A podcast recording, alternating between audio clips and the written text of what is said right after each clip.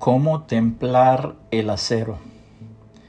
Y él mismo constituyó a unos apóstoles, a otros profetas, a otros evangelistas, a otros pastores y maestros, a fin de perfeccionar a los santos para la obra del ministerio, para la edificación del cuerpo de Cristo, hasta que todos lleguemos a la unidad de la fe y del conocimiento del Hijo de Dios, a un varón perfecto, a la medida de la estatura de la plenitud de Cristo. Efesios 4, 11 al 13.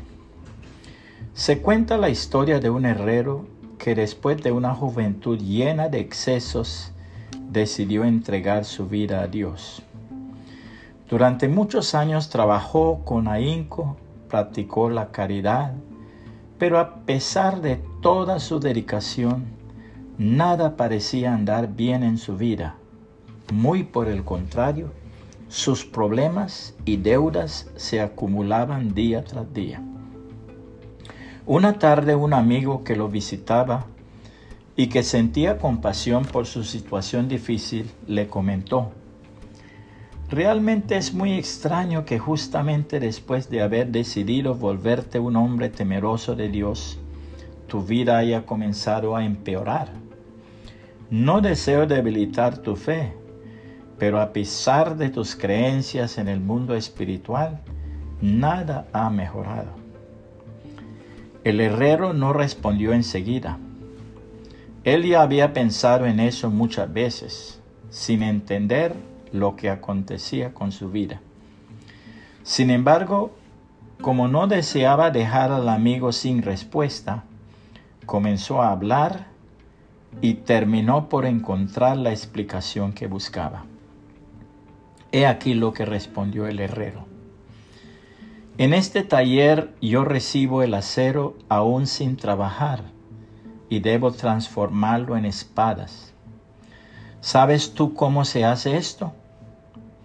Primero, caliento la chapa de acero a un calor infernal hasta que se pone al rojo vivo.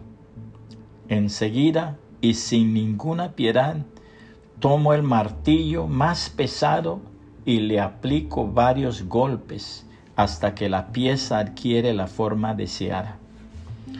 Luego la sumerjo en un balde de agua fría y el taller entero se llena con un ruido y el vapor, porque la pieza estalla y grita a causa del violento cambio de temperatura.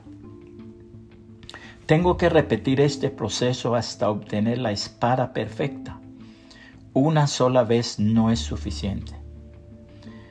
El herrero hizo una larga pausa y siguió. A veces el acero que llega a mis manos no logra soportar este tratamiento. El calor, los martillazos y el agua fría terminan por llenarlo de rajaduras. Y en ese momento me doy cuenta de que jamás se transformará en una buena hoja de espada. Y entonces simplemente lo dejo en la montaña de fierro viejo que ves a la entrada de mi herrería. Hizo otra pausa más y terminó diciendo, sé que Dios me está colocando en el fuego de las aflicciones. Acepto los martillazos que la vida me da y a veces me siento tan frío e insensible como el agua que hace sufrir el acero. Pero la única cosa que pienso es, Dios mío, no desistas hasta que yo consiga tomar la forma que tú esperas de mí. Inténtalo de la manera que te parezca mejor, por el tiempo que quieras, pero nunca me pongas en la montaña de fierro viejo de las almas. Gálatas 4:19 dice, hijitos míos, por quienes vuelvo a sufrir dolores de parto hasta que Cristo sea formado en vosotros. Que el Señor Jesucristo le bendiga y le guarde.